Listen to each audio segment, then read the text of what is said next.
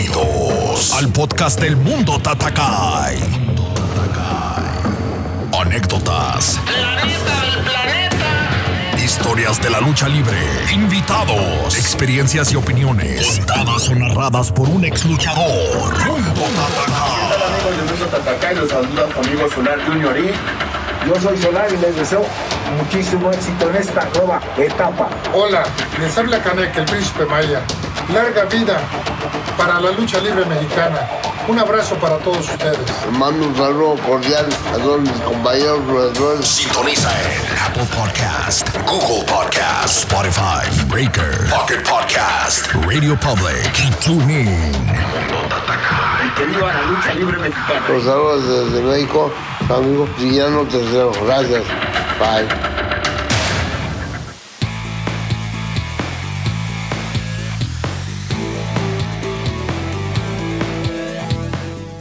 Señoras y señores, sean todos bienvenidos a un episodio más del Mundo Tatakai. Y estamos muy contentos porque tenemos un buen invitado, alguien que tal vez muchos no sepan su nombre, pero todos ha- han visto el trabajo que hace siempre en este gran deporte. Así que tenemos, como ya miraron en el título, tenemos de invitado a Alexis Salazar, el fotógrafo de los luchadores. Así que muy buena plática, esperemos que, que sea de su agrado. También queremos saludar a tres países que se acaban de agregar a la lista. Eran nueve países hasta el episodio pasado y ya se agregó Chile, se agregó Argentina y se agregó Japón. Así que pues estamos muy contentos porque uno de estos países que se acaba de agregar es algo especial para nosotros en lo personal y ya estaremos hablando un poquito más de eso. Pero tenemos una muy buena entrevista. Saludándolos a todos ustedes. Si están aquí por primera vez, bienvenidos. Y si ya son recurrentes, ya son personas que nos han estado escuchando desde hace mucho, muchas gracias por estarnos siguiendo. La verdad, lo apreciamos de la mejor manera. Así que tenemos un muy buen episodio. Esperemos que sea de su agrado y comenzamos.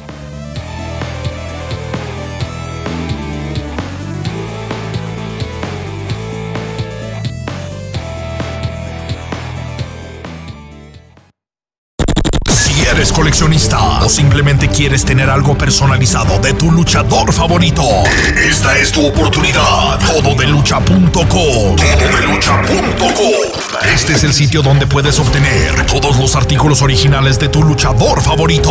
Máscaras, playeras, sudaderas, monos de peluche, juguetes, asas y mucho más. Todos los artículos son firmados y dedicados con su respectivo video de saludo. Una gran colección de luchadores como Hijo de Fishman, Canek Jr., Hijo de Octagón, Huracán Ramírez Jr., Máscara Sagrada Jr., Hijo de Máscara Sagrada, Emperador Azteca, Galeno del Mal, Bandido, Ciclón Ramírez Jr., Hija de Gatúbela, Hijo de Dr. Wagner Jr., Alas de Oro, Alas de Plata, Halcón Negro Jr., Fuerza Guerrera Nueva Generación y muchos más. Envíos nacionales e internacionales. Colecciona ya. Todo de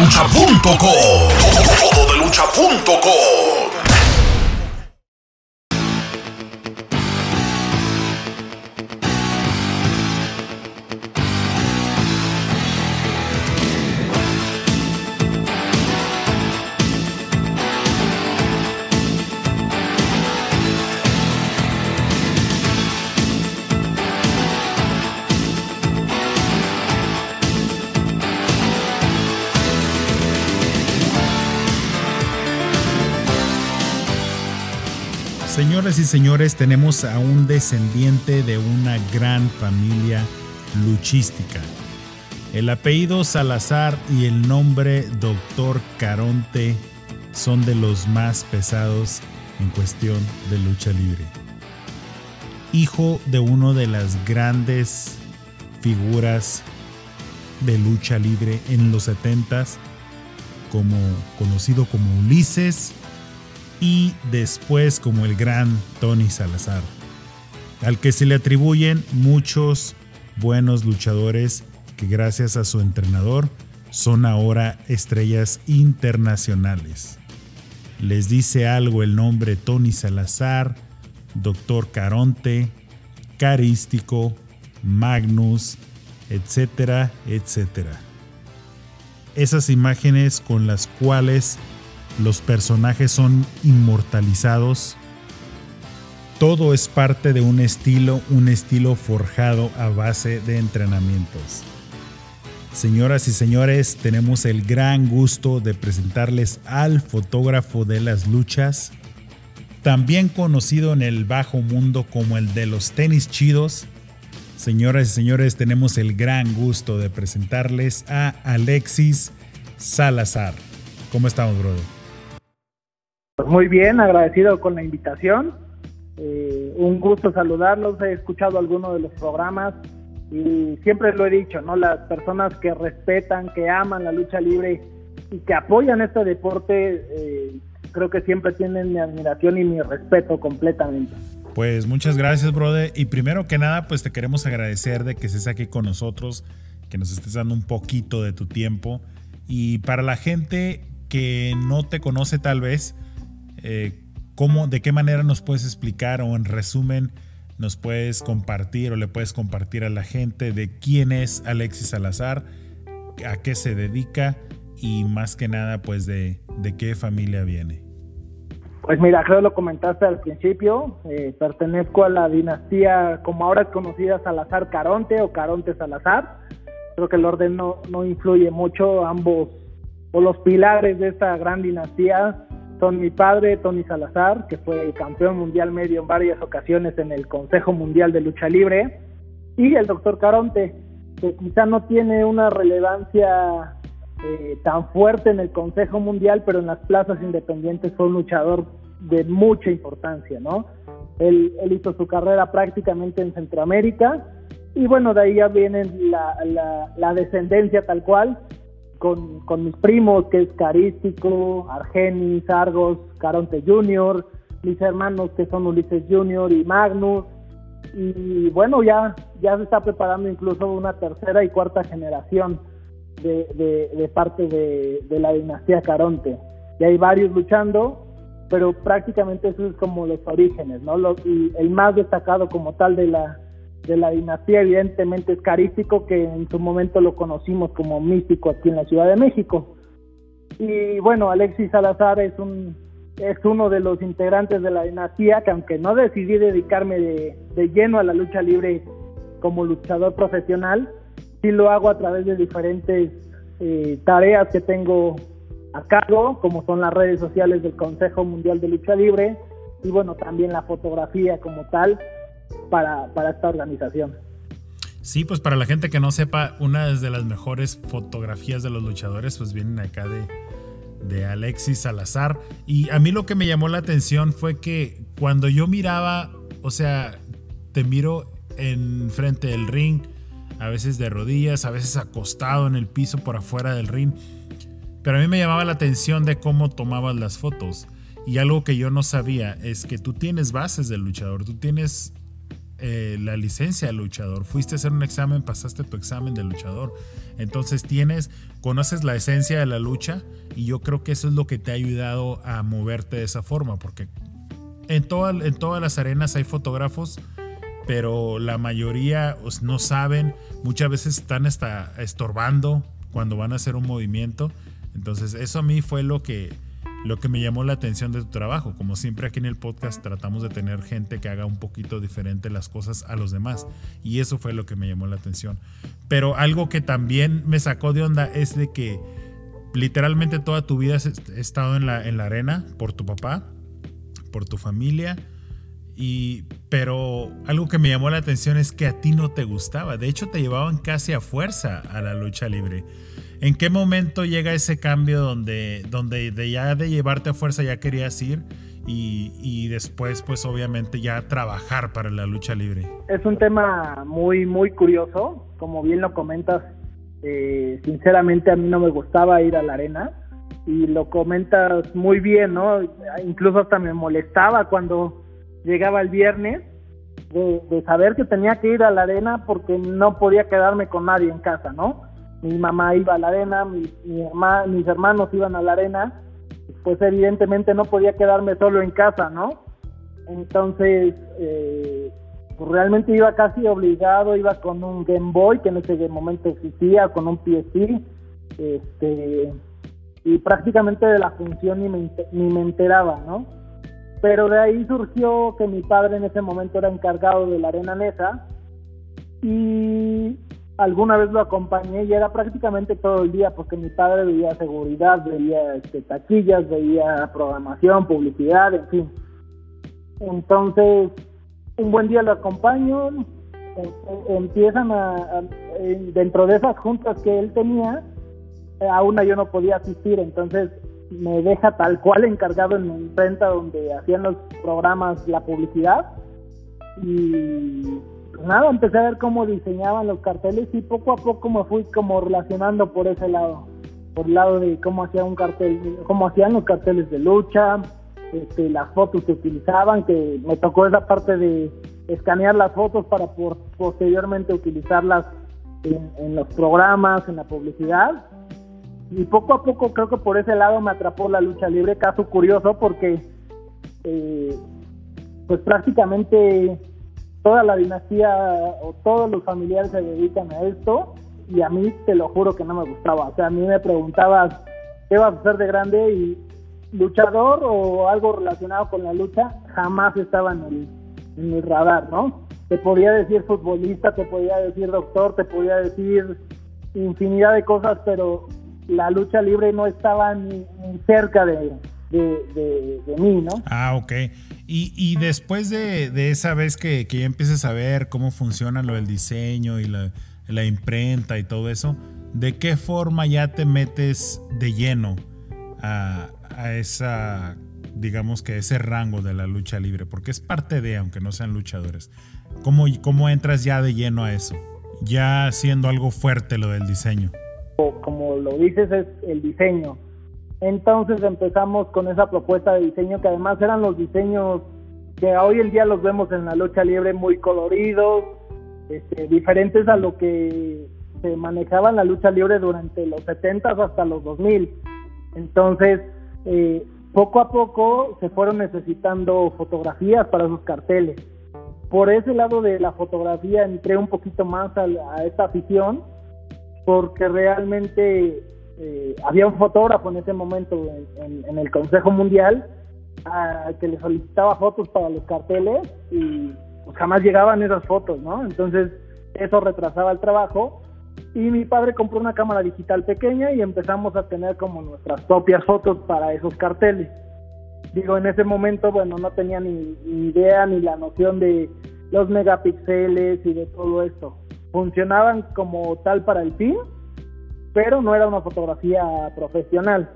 Y, fue así como empecé tal cual a adentrarme más a, a, los luchadores, a las luchas como tal, y con esta cámara empecé a tomar fotos desde lejos, hasta que un día me fui acercando poco a poco al ring y un buen día, eh, y este es un, un dato que nunca he comentado, mi padre me dejó empezar a acercarme más, salvo en las luchas donde luchaba Bestia Salvaje, que, que, para los conocedores de este deporte sabrán que es uno de los mejores rudos que ha habido en la historia, pero también de los que tenían más agresividad y justo por eso no me dejaban. Y había un par de luchadores más que no, no se me vienen a la memoria en este momento, que, mi padre me decía, a ver, sí puedes tomar fotos, pero cuando luche bestia salvaje, tal, tal y tal, no quiero que te acerques. Y fue como tal que empecé, que empecé a, entrenar, como, como, como lo comentas, ¿no? Ya después de eso me empezó a gustar la lucha y como premio ahora era ir a la arena a tomar fotos.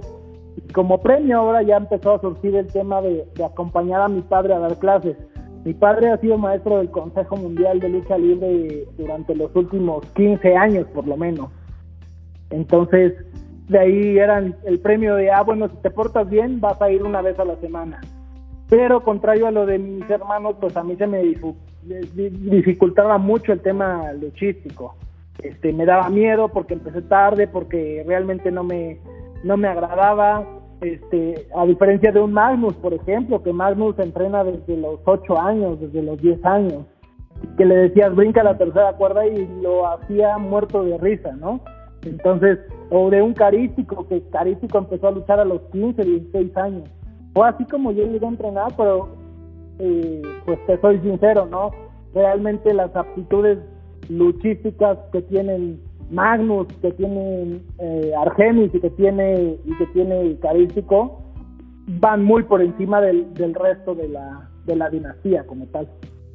Sí, pues sí, y, bueno, hablando de tu papá, de Tony Salazar, eh, yo no tengo el gusto de conocerlo, menos de haber entrenado con él, pero he escuchado mucha gente hablar de él. Incluso luchadores que, que han eh, estado aquí en Denver del consejo, lo hemos platicado. Y, sale porque yo no conozco a tu papá, a Tony Salazar, pero sí el entrenador de nosotros, que él nos él lucha como Red Demon acá en Colorado, tiene una forma de entrenar muy similar a la de Tony Salazar. Y, no porque yo lo diga, sino que varios luchadores que sí conocen a tu papá, que se han entrenado con él, lo han dicho. Y es un, sistema de entrenar muy recio, muy estrictos, muy enojones. Eh, yo, le, yo les he preguntado, oye, ¿y sí es cierto que Tony Salazar es muy duro, es muy recio, muy estricto para entrenar? Y, y, ellos son los que me dicen, sí, dice, pues haz de cuenta, dice, oh, pues Red Demon, dice, haz de cuenta, o sea, lo mismo. Cuerpo diferente, pero haz de cuenta que lo estás viendo.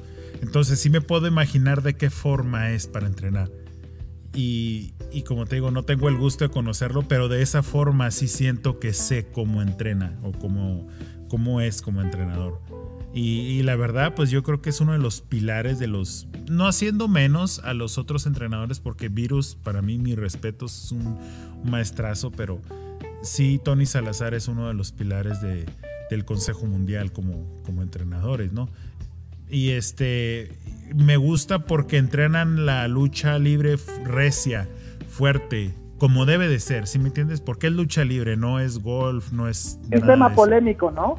Un sistema polémico porque seguramente a Red Demon como a Tony Salazar le corren mucho porque no les gusta este, este tema tan recio y no porque sean malos luchadores, simple y sencillamente porque no, yo creo que a nadie nos gusta que nos estén regañando en público o que no tengan empacho en decir las cosas. Y, ellos creo que, por lo que me comentas de, Red Demon, y a mí que me tocó vivirlo en carne propia con mi, con mi padre, y tanto en los entrenamientos como en la vida misma, eh, pues te dice las cosas sin filtro, ¿no? Y eso de pronto es espinoso para muchas personas.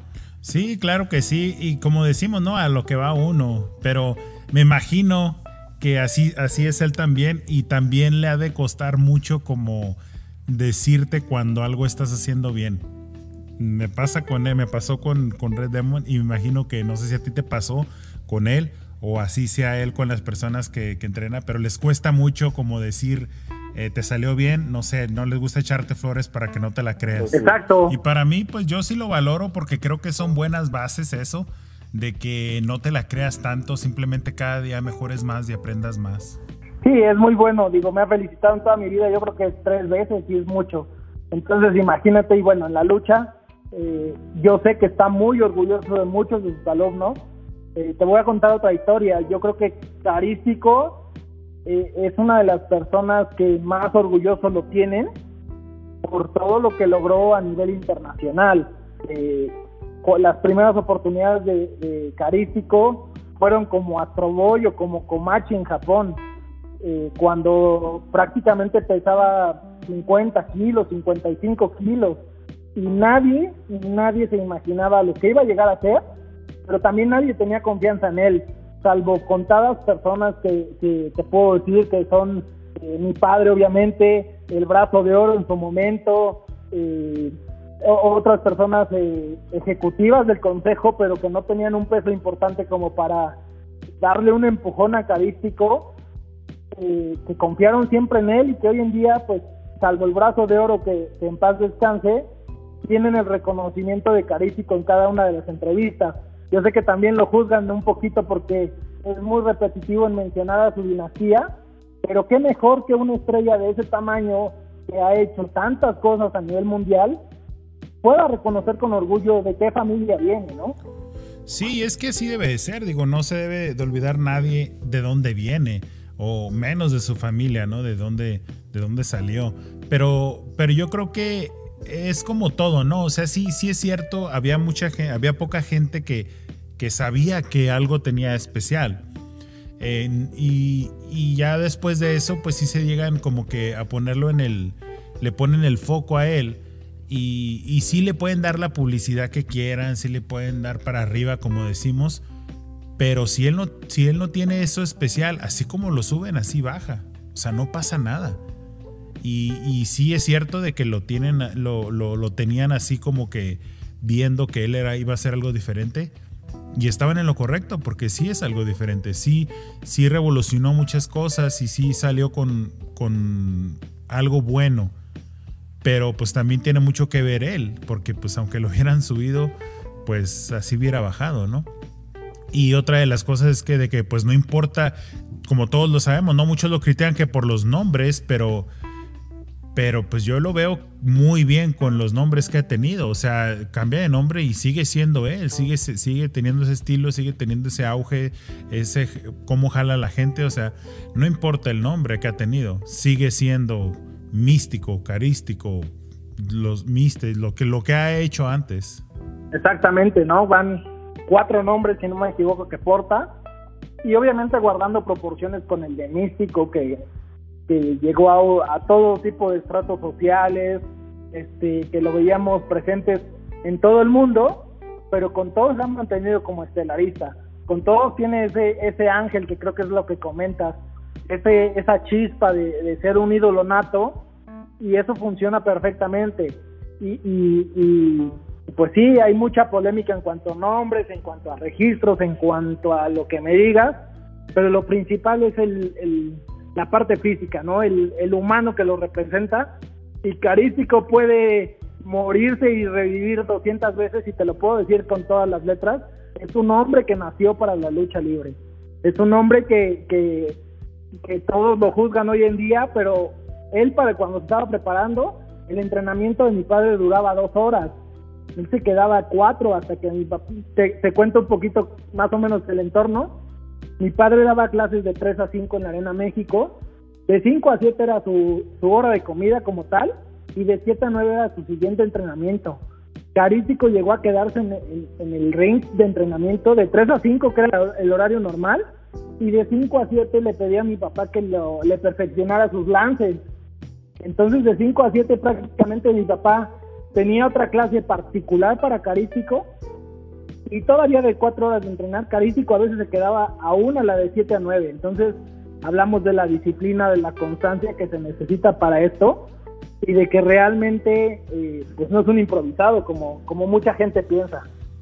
Sí, bueno, pues eh, la gente que sabe algo de, de, lucha, yo creo que sí, sí se puede dar cuenta de qué forma está preparado o sea, al momento de verlo caminar en un ring, entrar al ring, ni siquiera ha hecho un lance, ni siquiera ha hecho una llave, se ve las bases, la gente que sabe, ¿no? Y obviamente, pues gente que critica o amarillista o todo eso, pues siempre va a haber, ¿no? Y, ahorita con las redes sociales, pues yo creo que eso se les facilita más todo, ¿no? Pero la gente, pues desgraciadamente la gente que más comenta, que más critica, que más pone ahí, ni siquiera sabe de lucha y ni siquiera asiste a las luchas. Entonces, pues no hay mucho que se pueda hacer ahí. Exactamente. Sí, pero hablando sobre lo, que tú haces, eh, ¿qué tan difícil es para ti ser el fotógrafo de una de las mejores empresas mundiales? Y para mí la mejor, la número uno, siempre lo he dicho abiertamente, entonces no estoy barbeando a nadie. Yo creo que la gente que nos escucha pues ya me ha escuchado decir lo mismo muchas veces, pero eh, hablando de que tienes a tu familia ahí, o sea, ¿qué tan difícil es de que, porque mucha gente lo puede decir, ah, pues es que para él, pues es que es hijo de, es hermano de, ¿sí me entiendes? O sea, no, no tanto dan el crédito de a veces y piensan que para ti ha sido fácil porque pues, te pusieron porque eres hijo de Tony Salazar, eres hermano de Magnus, eres hermano de Carístico.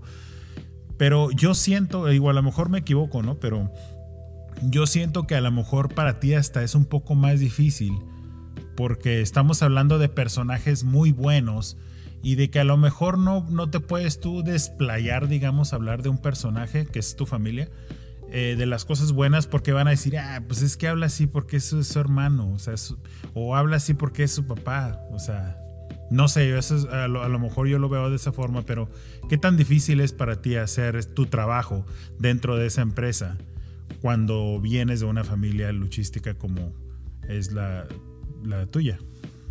Mira, yo te lo voy a decir eh, prácticamente lo que comentaste, pero de otra forma.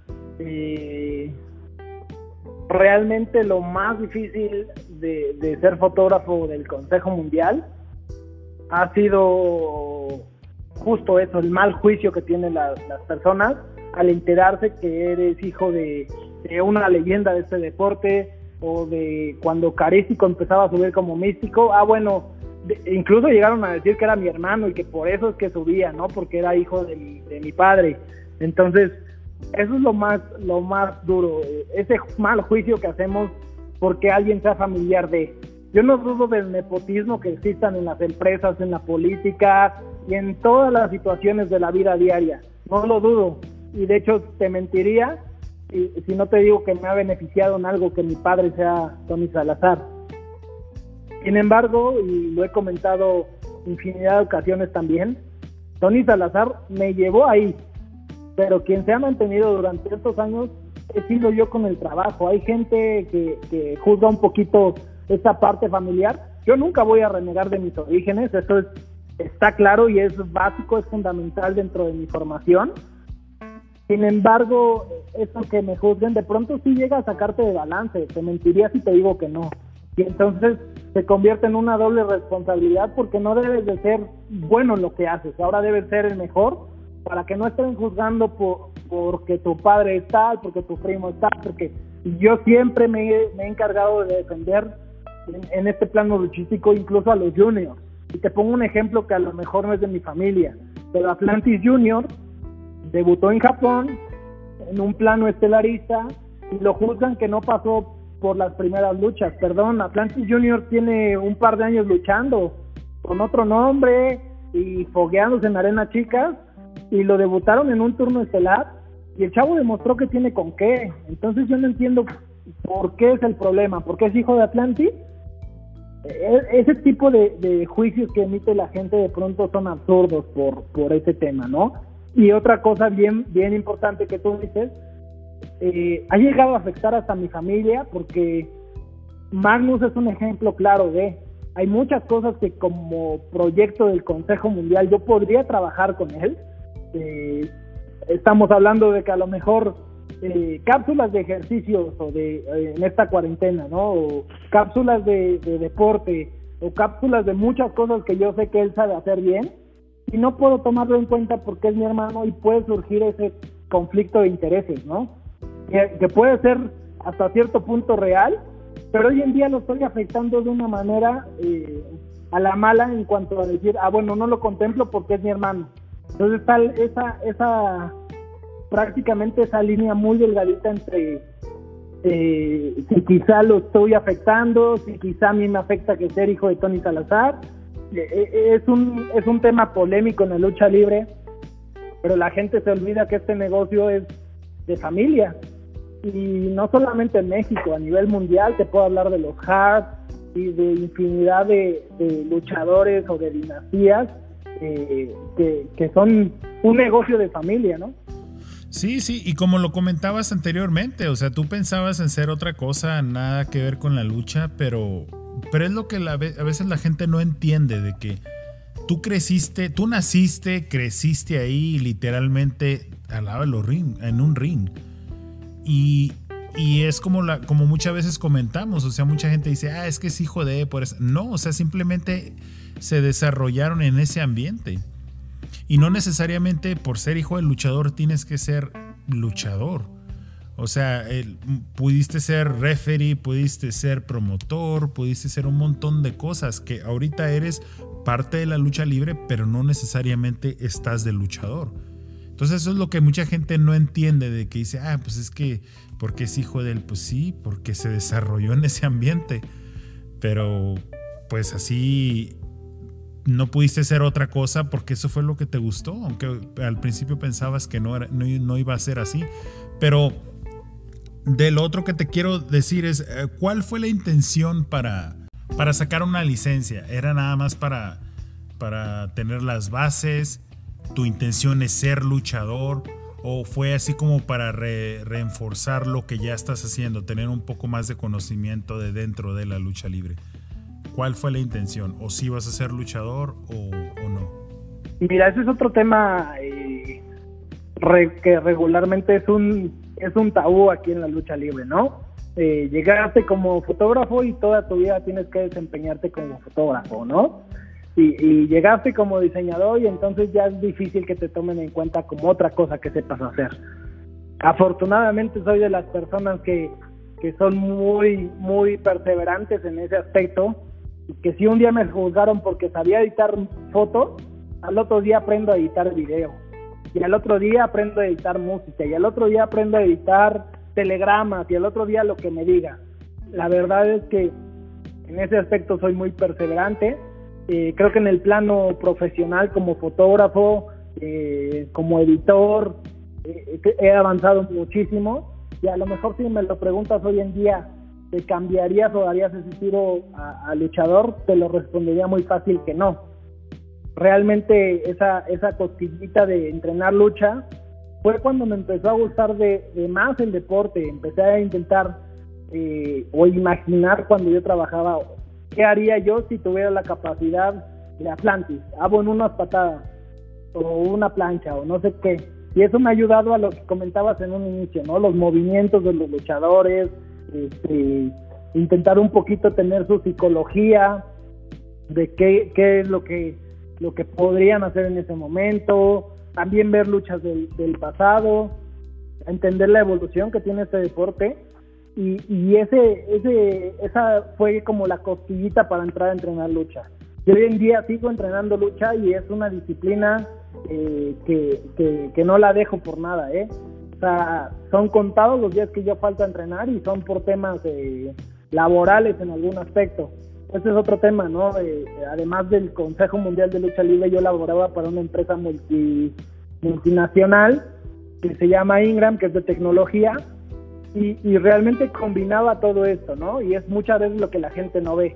O sea, realmente yo de, ese trabajo que estaba hasta el Estado de México, me trasladaba a la, a la Ciudad de México a, este, a las funciones y a entrenar.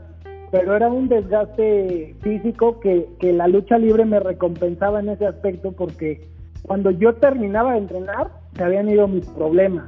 Entonces realmente fue como una válvula de escape para, para mí el tema de entrenar lucha libre.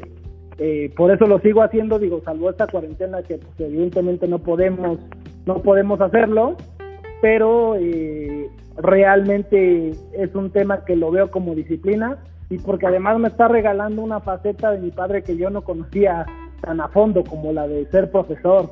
O sea, mi padre eh, en el entrenamiento se olvida de que eres su hijo, de que eres su sobrino, de que eres lo que sea como, como lo dijiste hace, hace unos momentos, si te tiene que regañar, decir groserías, eh, mentar la madre o lo que sea, lo va a hacer, lo va a hacer sin ningún tipo de empacho, nos ha corrido del entrenamiento a mi hermano y a mí, y hay que regresar con la cola entre las patas, como se dice vulgarmente, para pedir una disculpa y, que te deje entrar de nuevo a entrenar, ¿no? Entonces, me regala otra faceta de mi padre que yo disfruto mucho, el, el ver cómo disfruta transmitir esos conocimientos, que sean muchos o pocos. Yo no soy quien para juzgarlo, eh, pero es algo mágico ver a mi padre en, ese aspecto de la vida, eh, enseñando, disfrutando lo que hace.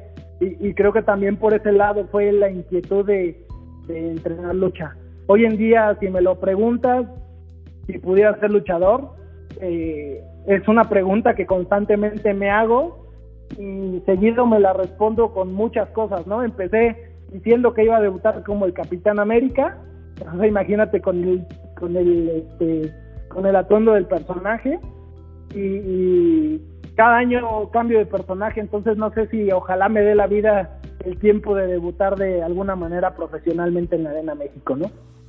Ah, pues ojalá, ojalá se dé. Y pues yo te quiero primero felicitar por de la forma en que estás haciendo las cosas. Siempre lo he dicho, siempre lo he comentado con mucha gente, lo hemos comentado en el podcast. Cualquier cosa que tú estés haciendo, y no nada más en la lucha, cualquier cosa que tú estés haciendo y trates de aprender de todo lo que está a su alrededor, siempre va a ser mejor, siempre te va a beneficiar. Tal vez no llegues a ser luchador, tal vez sí, pero te está sirviendo todo lo que estás aprendiendo. Y, esa es una de las cosas que siempre queremos recalcar porque la gente muchas veces se, primero se enfrasca en algo y aprende ciertas cosas y, se cierra a decir yo ya aprendí, yo ya sé. Y yo creo que es el peor error de todos, así no, no importa de qué nivel estés, no importa de qué, de qué estemos hablando, qué tipo de trabajo, de qué tipo de profesión. Ese es el peor error que puede hacer la gente. Como te digo, tal vez lo hagas o tal vez no, pero todo eso que estás aprendiendo, claro que te está sirviendo. Estás llenando tu currículum de muchas cosas que te van a ayudar. Y si, pasa o no pasa, pues definitivamente todo eso pues va a ser beneficio para ti. Y pues otra de las cosas que te quiero preguntar, eh, ¿qué tan fuerte y me refiero no fuerte de físico, pero qué tan fuerte, qué tanto te impacta a ti el hacer tu trabajo, hablando de la fotografía, el hacer tu trabajo y que ahorita hoy en día de alguna o de otra manera no se les da el crédito necesario a los fotógrafos. Porque estamos hablando de una era donde ahorita suben una foto y cualquiera se la vuela, la baja, la usa y recontrausa y la fría y la refrit y como dicen fritos o refritos y, y la vuelven a usar para muchas cosas, pero muy pocas veces se le da el crédito al fotógrafo que tomó la, la fotografía. Que en este caso, hablando de ti, pues es una persona profesional, es una persona que sabe de lucha, es una persona que está dentro de la lucha libre toda su vida. Entonces, ¿qué tan fuerte o qué tanto te impacta a ti que, que suceda esto hoy en día? Mira, ese es un tema también, eh, como, como lo mencionas, muy común en esto de la fotografía. Es un tema que me enojaba demasiado en un inicio, porque me frustraba un poquito ver mis fotos y no este y no tener pues ese crédito, ese reconocimiento. Sin embargo, te puedo decir abiertamente, y hay muchas imágenes de la etapa 2005, 2006, 2007 incluso, con una marca gigante de Alexis Salazar, que a veces hasta me arrepiento, este, que, yo la sellaba justo por, porque me enojaba esa parte del legado, De, no respeto a los créditos. Y sin embargo, te puedo decir así que hoy en día, y a lo mejor dicen por ahí que cuando uno empieza a pensar diferente es porque ya está envejeciendo, porque está madurando, espero que sea la segunda, eh, realmente el, ver mis fotos con la satisfacción de, saber que yo aporté eso para la historia de la lucha libre, me doy por bien servido. O sea, te pongo un ejemplo, el libro del 85 aniversario del Consejo Mundial, tiene fotos mías, tiene fotos con crédito, pero yo no lo había tenido oportunidad de, de verlo a detalle. Ya cuando vi y cuando empiezas a dimensionar es un legado que va a quedar para la historia, que se hayan hecho mil o cinco mil o diez mil o cien mil libros, alguien va a poder consultar más adelante y que va a quedar esto grabado, eh, lo que hay en internet, en fin, para mí me da por bien servido saber que en algún momento pude hacer algo bien para la lucha libre. Realmente ya el tema de qué mejor o qué alegría ver temas de, tus fotografías incluidas eh, en algún lado con crédito, yo creo que es maravilloso, pero, pero si no me quedo con esa satisfacción de alguna manera personal, de saber que aporté mucho, poco o, desde mi trinchera la lucha libre. Realmente sí era un tema que me molestaba mucho. Eh, hoy, hoy en día es un tema que, que no me no me no me quita la atención o no me roba el sueño porque sé que estoy haciendo algo bien y también aquí en este punto debo reconocer a, a grandes medios que, que, que sí te dan el crédito, ¿no? O incluso empresas. en algún momento eh, la WWE ha pedido eh, algunas imágenes y las han solicitado a préstamo y ponen el crédito correspondiente, ¿no? Un poquito esa parte de realmente podría juzgarse como, como, como competencia pero, pero realmente no es así, ¿no? Ese tipo de empresas eh, entiende su grandeza justo en eso, ¿no? En, en, respetar el trabajo de los demás.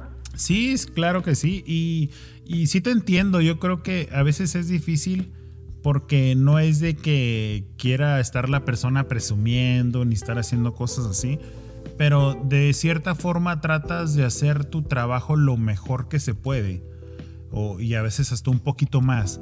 Y, de cierta forma sí espera uno como, como ese, pues no, simplemente reconocimiento de quién lo hizo. No tanto que te estén alabando ni nada de ese rollo, pero, pero sí, sí, sí lo entiendo. Y, lo puedo llegar a entender de esa forma. Digo, yo no soy fotógrafo, pero sí lo puedo aplicar a muchas cosas en lo personal. Y es verdad, es un poco difícil. Pero ya cuando te pones a ver de que ya tus fotos se andan literalmente por todo el mundo, andan circulando en muchos eventos, andan y son tus fotos, pues yo creo que ahí sí se ve la satisfacción. y también no necesariamente de crédito impreso, o sea, simplemente las personas que de verdad se interesan por una buena fotografía, que de verdad se interesan el estilo, los colores, el matiz, las sombras, o sea, que están metidas en lo que es la fotografía, eh, definitivamente al ver una fotografía tuya saben que es tuya, aunque no venga el crédito ahí. Entonces eso es algo muy bueno también. Exactamente, y te cuento una historia rapidísima eh, eh, de cuando me di cuenta del, del impacto que podría tener una foto fue prácticamente cuando Último Guerrero fue a una gira a Italia, que me parece que fue por ahí de 2006, 2005, con una empresa que se llamaba NWE. Regresando el Último Guerrero de, Italia, me, encuentra muy contento en el vestidor y me dice, oye, felicidades, y yo, ¿oh? Y me dice, ¿no te imaginas la infinidad de fotografías? Que son las que te digo, estas del famoso de la famosa marca de agua gigante, que no te imaginas la cantidad de fotografías tuyas que me dieron a firmar. Entonces, imagínate, como dices tú, ese reconocimiento, ahí tenían el sello y sabían que eran mías, pero saber hasta qué grado puedes colaborar, porque las fotos andan por todo el mundo como, como lo comentas, es una alegría muy, muy grande. Sí, pues literalmente ese crédito nadie te lo quita, entonces, pues qué, qué bien, bro, qué bien que estén que estén las cosas así y que pues cada vez van, siguen mejorando. Hablando del, consejo, que pues como ya todos lo sabemos, es una de las mejores empresas, a mi punto de vista, pues la mejor. Y, bueno, y lo vuelvo a repetir, no estoy barbeando a nadie, simplemente así es, este, nada, no por hablar mal de otras empresas, pero lucha libre mexicana, mundialmente conocida, el estilo y de todo, el Consejo Mundial de Lucha Libre. Y pues la verdad es la verdad, ¿no? No sin hablar mal de nadie. Y aparte, pues cada quien sus gustos, ¿no? Y esa es mi opinión, pero hablando tú, tú de que has estado todo el tiempo, literalmente toda tu vida ahí en, la, en, lo que es la lucha libre y en en el consejo, ¿tú qué cambios has visto en los últimos 10 años? ¿Qué porcentaje de cambios tú has visto y qué porcentaje puede venir más? Porque pues ya se ven más cosas digitales, las redes, eh, otro tipo de entrevistas. Entonces, ¿qué porcentaje has vivido tú y qué es lo que se, lo que se está haciendo hoy en día? Mira, este es un tema, otro de los paradigmas que siempre ha existido, eh, que en el Consejo Mundial se vive del pasado Perdón, señores, no hay una empresa en el mundo que pueda presumir de 87 años de historia.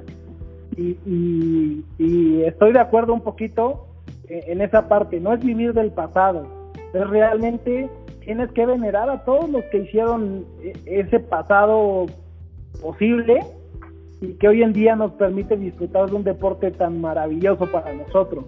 Entonces, eh, aquí entran varios, varios paradigmas que te lo, te lo pongo muy, muy este, claro. Yo creo que los últimos 10 años fueron parteaguas para muchas de las ideas. Eh, se juzga al Consejo Mundial de Lucha Libre por, esta, por este pasado histórico, pero se olvida que el Consejo Mundial de Lucha Libre fue el primero en transmitir un pago por evento en México, que fue la Atlantis contra el Villano Tercero. Se olvidan que el Consejo Mundial de Lucha Libre fue el primero en hacer un streaming eh, vía web de lucha libre en México a través de Terra. Se olvidan del Consejo Mundial de Lucha Libre ha presentado propuestas como noticieros que eran en, televisión de paga, pero que estaban destinados a esta a este deporte.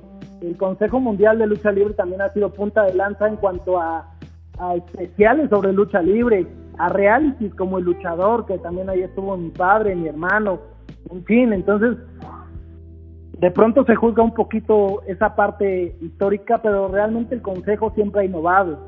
Sin embargo, debo reconocerlo también en la parte digital quizá entramos tarde eh, o entramos un poquito desfasados y bueno, ahí estamos haciendo una labor creo que muy buena, todos como equipo en el Consejo Mundial, luchadores, eh, eh, tenemos conductores diferentes, tenemos nuevas propuestas, la parte de producción también, además de, tu servidor, hay personas que se encargan de este tema de la producción eh, para televisión, que es prácticamente la misma transmisión que se ocupa para nuestras plataformas, los conductores, las conductoras, incluso ya hay esa parte eh, femenina como en el confesionario que hace una de las de las edecanes del consejo eh, tuvo esa esa apertura para hacer un cambio tal cual radical y presentarnos prácticamente un personaje o un tema de conducción eh, muy diferente a lo que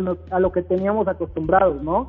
Julio César Rivera eh, es titular de nuestro noticiero y sin embargo está abierto y, te lo puedo decir así, eh, Julio es jefe de medios del Consejo Mundial, gerente de medios del Consejo Mundial, pero es una persona que a pesar de tener 30 años de experiencia o un poco más en la lucha libre, está abierto a estas nuevas ideas, ¿no? Y, te comentaba hace rato un poquito el, tema de, del otro empleo que yo tenía. Eh, eh, prácticamente este año me integré de lleno al Consejo Mundial ya en las oficinas. Digo, desafortunadamente eh, sucedió todo este tema de la pandemia, pero ya, ya fue donde empezó a haber cambios un poquito más radicales en cuanto a redes, en cuanto a maneras de presentar las cosas, no estamos descubriendo el hilo negro, eso me queda más que claro, pero realmente sí le estamos dando un poquito la vuelta a, temas que eran pues, de pronto un déjà vu para el Consejo Mundial, porque también cómo, cómo vienes tú a una empresa que tiene ochenta y tantos años funcionando a decirles ahora lo, lo, lo nuevo es lo de las redes, ¿no? Entonces tienes que empezar a demostrar poco a poco y durante este camino te has frustrado infinidad de ocasiones también, ¿eh? Quien piense que es la vida color de rosa tampoco es cierto.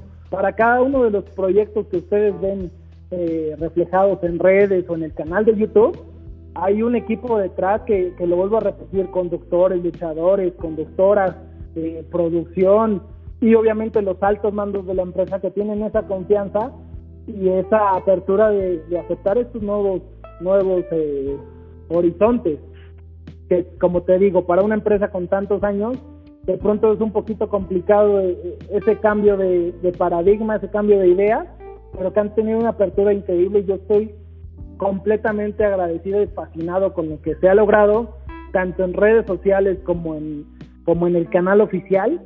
Eh, hemos crecido demasiado en los últimos ocho meses, nueve meses, que como tú, tú lo has mencionado, se ha visto un cambio más radical todavía en cuanto a explotar el contenido del pasado, explotar lo que tenemos en presente y también darle apertura a esos jóvenes que, seguramente serán el futuro de esto, ¿no? Sí, claro que sí. Y como yo lo, lo, he mencionado muchas veces, yo creo que hay otras empresas, hay muchas empresas y, y, no importa cuál sea la empresa, pero siempre va a haber algo que innovar o algo que cambiar o algo que mejorar. Es parte del crecimiento yo creo que de cualquier empresa, ¿no? Pero si hablamos del consejo, o sea, no, no hay ninguna otra con tantos años que siga tan vigente. Entonces, si, si algo, algo están haciendo bien, tantos años que no hay ninguna que le vaya ni siquiera a la par con, con los años que tiene. Entonces, algo están haciendo bien. Pero definitivamente, pues, pues como lo decimos siempre, ¿no? Los cambios siempre son buenos y pero obviamente tiene que estar siempre la esencia del consejo. Me imagino, ¿no? Exactamente, es, cómo preservar la lucha libre clásica, la lucha libre que le ha dado grandeza a México, la lucha libre por la que aunque digan que no es cierto, que vienen muchos extranjeros a México a aprender lucha libre y también la lucha libre que, que, nos ha dado tantas alegrías a, eh, a, todo el público mexicano, ¿no? Porque antes de, yo creo que cualquier luchador, y, y, te queda claro a ti con, con este tipo de entrenamiento que a los que te has sometido, o cualquier luchador antes de, o cualquier puesto ¿eh? relacionado en la lucha libre, ya sea este programador, locutor, eh, boletero, en fin, cualquier, cualquier trabajo relacionado con la lucha libre, en un momento ha quedado atrapado por este deporte. En un momento, o sea, eh, para hacer alguno de estos puestos, antes que cualquier otra cosa eres un fan más. Eso sí, eso sí, eso sí le, le diste en el clavo, como dicen, ¿no? Porque, pues yo creo que todos, o sea, todos los que estamos en esto, bueno, yo ya no estoy luchando, pero literalmente ahorita todos los que estamos haciendo eh, contenido, compartiendo el contenido y la gente que nos está escuchando ahorita, pues todos tenemos algo en común. Como, como lo dicen, ¿no? El común denominador de todos nosotros, pues es que somos fans de la lucha libre, nos gusta esto, nos encanta esto. Exactamente, todos somos fans, pero algunos aplicamos de forma más cercana. Y esos que aplicamos de forma más cercana, vivimos para este deporte y la lucha libre nos premia con, con eso justamente, ¿no? Con convivir con esos grandes ídolos de carne y hueso, como dicen por ahí. Sí, claro que sí. ¿Y tú, uh, tú crees que eh, el, el proceso que has tenido en la lucha libre, que incluye entrenar y ya tener una licencia de luchador, eh, mirar lo que son personajes del pasado, todo eso, ¿qué tanto te ha ayudado a la forma en que tú te expresas con la fotografía, digamos? Mira, sí me ha ayudado en el aspecto, como te, decía hace rato, de imaginar qué podría ser el, luchador que está en, en este momento sobre el cuadrilátero. Me ha ayudado también a respetar más esto, porque la preparación que se necesita para llegar a ser un luchador es impresionante. Y para llegar a luchar en la Arena México, bueno, ni te cuento, ¿no? Yo he salido a tomar fotos con arena llena y sales con un compromiso y con una responsabilidad como si tú fueras a luchar. Entonces no me imagino qué siente eh, un soberano, un estuca, un Magnus, que, son eh, más jóvenes en ese aspecto y que, y que de pronto tengan esa adrenalina al, al mil por ciento con la arena llena y, o sea, todo lo que conlleva esa responsabilidad de ser luchador. Entonces, eh, eh, recapitulando, me ha ayudado como para saber eh, qué movimientos podrían aplicar, me ha ayudado para respetarlo aún más, pero también está la otra parte, ¿no? La parte oscura que te comentaba que, que no todo es color de rosa y lamentablemente muchos luchadores también sienten invadidos un poquito en ese aspecto, ¿no? ¿Por qué entrenas? ¿Por qué no sé qué? ¿Por qué se siente luchador? ¿Por qué? Y otro caso muy particular que, que lo, lo mencionaste a un inicio, eh, yo soy gran fan de los tenis extravagantes, ¿no? O de la ropa extravagante, tal cual. Pero lo he sido toda mi vida. Entonces, eh, de pintarme el cabello, me he hecho 10.000 cambios de look. Me he puesto trenzas, eh, me he rapado, me he pintado el cabello de todos los colores que me digas, en fin. Entonces, de pronto yo siento un poquito invadido ese tema como de que quizás estoy robando la atención y lo he dicho también muchas veces, siempre lo, lo siempre he llamado la atención en ese aspecto, pero no por ese por el tema de llamar la atención per se, sino porque a mí me gusta ser diferente. Entonces, de pronto te digo, también, o sea, sí me ha ayudado para muchas cosas, pero también eh, de pronto eso creo que ha afectado un poquito mi relación con algunos o la forma en, o en que muchos de ellos me perciben. Y eso también yo creo que es la primera vez que lo menciono como tal. Ah, ok, no, pues muchas gracias por estar compartiendo algo que no habías compartido antes en otro lado. Pero yo siempre lo he dicho, yo creo que no importa a lo que se dedique la gente, no importa la profesión, no importa el trabajo, no importa el deporte, no importa el hobby, pero la originalidad es algo que yo aprecio y respeto mucho de cualquier persona que esté haciendo lo que esté haciendo. Si en tu caso son los tenis, el peinado, la ropa que traes, es tu estilo.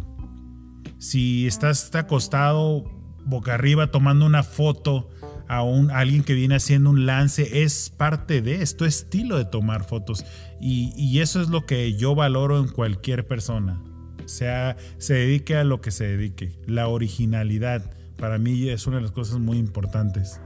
Sí, te digo, es, es, es parte de, es parte de mi propia personalidad y, creo que eso es lo que me hace diferente y que a lo mejor eh, eh, ese seudónimo que mencionabas en un inicio de el fotógrafo de las luchas, yo no lo inventé. En algún momento se lo escuché a alguien que dijo, es que es el fotógrafo de las luchas. Y dije, ah, me gusta, ¡pum! Ese es mi nombre de usuario nuevo. Porque te recordarás que casi siempre en las redes yo estaba como Alexis MLL. Entonces dije algo que me identifique como tal con el deporte y con lo que soy. Y entonces fue lo del fotógrafo de las luchas. Entonces hay gente que sí lo ve. Eh, tú, por ejemplo, que me comentabas hace rato, que, se mueve como luchador, que camina como luchador, que hay muchas cosas que son sin, sin pensarlas. Y, creo que la gente que, que, le gusta esto, que me ve trabajar, muchas veces también, y debo reconocerlo, me han pedido fotos. Y yo hasta cierto punto he sido un poco grosero de, no, es que yo no soy luchador. Y, de pronto la gente eh, cercanas a mí me dicen, no seas payaso, te están pidiendo una foto pero muchas veces es porque hay gente que no me conoce y cree que lo soy, ¿no? Entonces más bien, eh, si a alguien le ha faltado el respeto, también una disculpa sincera en el, en el aspecto de no quererme tomar una foto, pero es porque yo siento que, que me confunden contra el, con, el luchador, ¿no? En Japón pasa lo mismo, en Fantástica Manía, algo del hotel y me piden fotos, autógrafos y eso, y es como de, y ahora cómo le digo que no soy luchador, ¿no? Órale, pues ahí está el crédito del que estábamos hablando hace rato, bro. La verdad, por el, la preparación, las bases y todo de lo que estás haciendo. Otra cosa que te quiero preguntar, si gustas compartirnos, ¿tú qué consejo le darías a una persona que se quiere adentrar en la fotografía en la lucha libre? No necesariamente en México, eh, nos escuchan en, bueno, eran nueve países, ya son 12 países donde nos están escuchando. Así que, ¿qué consejo les darías tú a cualquier persona que nos esté escuchando que quiera ser fotógrafo de la lucha libre? Lo primero que les diría es que respeten este deporte. Hay, eh, hay que entender que es un deporte que conlleva mucha responsabilidad. Eh, un tema rapidísimo que en algún momento yo además de, te digo que prácticamente he estado en los diferentes eh, aristas, en las diferentes aristas de la lucha libre, ¿no? Ya sea como fotógrafo, como diseñador, y otra de las partes o de las facetas que experimenté fue como reportero tal cual de las revistas de lucha libre en México fueron muy importantes, ¿no? Yo pasé por todas, por Box y Lucha, por Luchas 2000, por Super Luchas, por Guerreros del Den, que en su momento también fue lo máximo. Y en algún momento, eh, bajo un seudónimo, eh, o bajo, bajo una, mejor dicho, bajo una columna, critiqué el desempeño de un luchador. Eh, para no hacerte el cuento largo, cuando mi papá lo leyó, me dijo literal, ¿y tú con qué, bueno, pues la, la expresión, pero con qué, con qué producto de gallina juzgas el desempeño de un luchador? ¿Cuántas veces has parado sobre el ring de esa arena? Y entonces ahí entendí justamente eso, ¿no? Y desafortunadamente, y quizá eh, va a ser una declaración polémica para los medios que, cubren esto, pero hoy en día se están yendo por el amarillismo. Hoy en día, si alguien tiene una mala lucha, y, es, va para fotógrafos igual, porque suben la foto de cuando se cayó de las cuerdas, ¿no? Cuando toda la lucha estuvo espectacular, ah, pues hubo la foto, la foto donde se cayó, ¿no? O, los medios en, específico, toda la función estuvo buena y una lucha estuvo mala y resalto eso, ¿no? Yo les diría a todos esos fotógrafos y, lo abro un poquito más hacia la prensa, no seamos amarillistas porque finalmente este es un deporte del que comemos, del que vivimos. Entonces, hay una filosofía muy buena del, del maestro lagunero Blue Panther que dice que la lucha libre tarde o temprano te pasa factura. Le hiciste un bien, tarde o temprano te va a dar la recompensa. Le hiciste mal, tarde o temprano te va a llegar ese castigo. Entonces, eso sería mi principal consejo, porque más allá de hablar de cuestiones de cuestiones técnicas, de, de qué exposición usar, de qué velocidad, de qué esto, puede ser el mejor fotógrafo del mundo, pero si no respetas la lucha libre, para la lucha libre no eres nada. Pues no pudiste cerrar con mejores palabras, brother. La verdad, eso, eso es lo que, llena este deporte. Y muy sabias palabras de, de Blue Panther. Pero así como lo, lo, formulaste tú al final, la verdad, no hay nada más que decir. Así que, brother, te agradecemos que hayas estado aquí con nosotros, que nos hayas platicado un poquito más de ti, un poquito más de tu trabajo, de lo que tú haces pero más que nada de quién eres, quién es Alexis Salazar.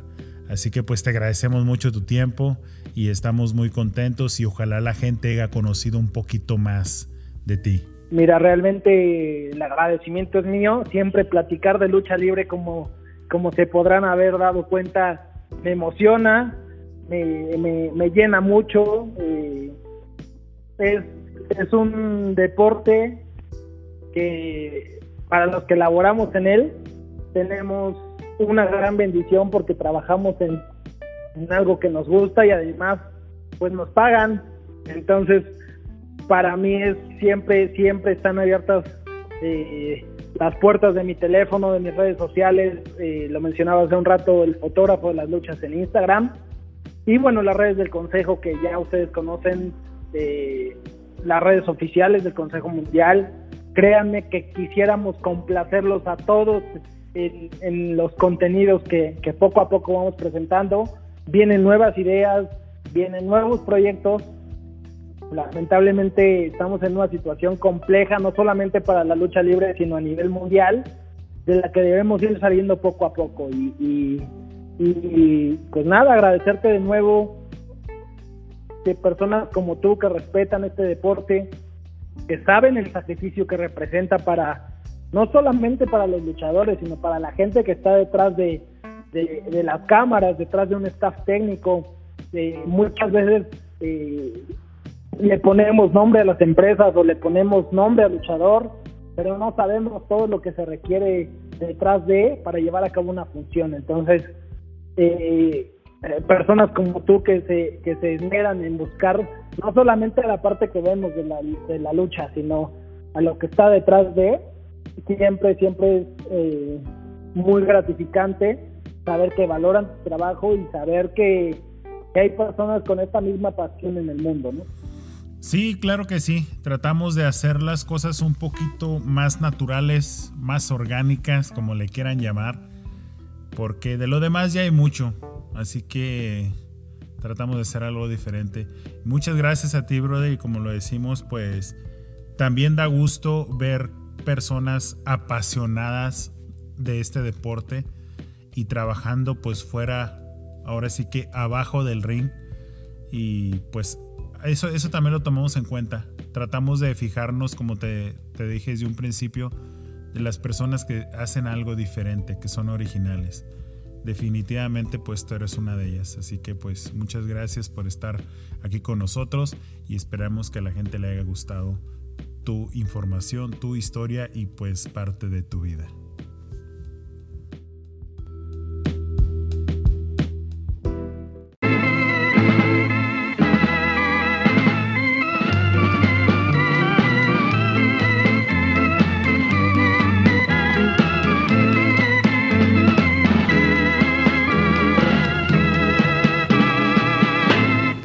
Bueno, señoras y señores, esperemos que este episodio haya sido de su agrado, que se hayan divertido, que se hayan entretenido con algo de lo que a todos nos gusta y a todos nos llama la atención, que es la lucha libre. Y pues más que nada conocer un poquito más de un personaje más de la lucha libre, que están haciendo las cosas, la verdad, a mi punto de vista, muy bien. No por nada los tenemos aquí. Y como siempre digo, no es por barbear a ninguna empresa ni a ningún invitado. Tratamos de invitar a, los, a las personas que están haciendo algo diferente, algo original en este bello deporte. Así que pues esperemos que, que les haya gustado. Como ya lo habíamos mencionado al principio, queremos agradecer a las nuevas personas que nos están escuchando, a los nuevos países que se están agregando, que es Chile, Argentina y Japón. De estos tres, uno que guarda un sentimiento muy especial es Japón. La razón es porque desde que empezamos esto, que lo estamos haciendo para ustedes, siempre ha sido la intención empezar a hacer contenido para Japón.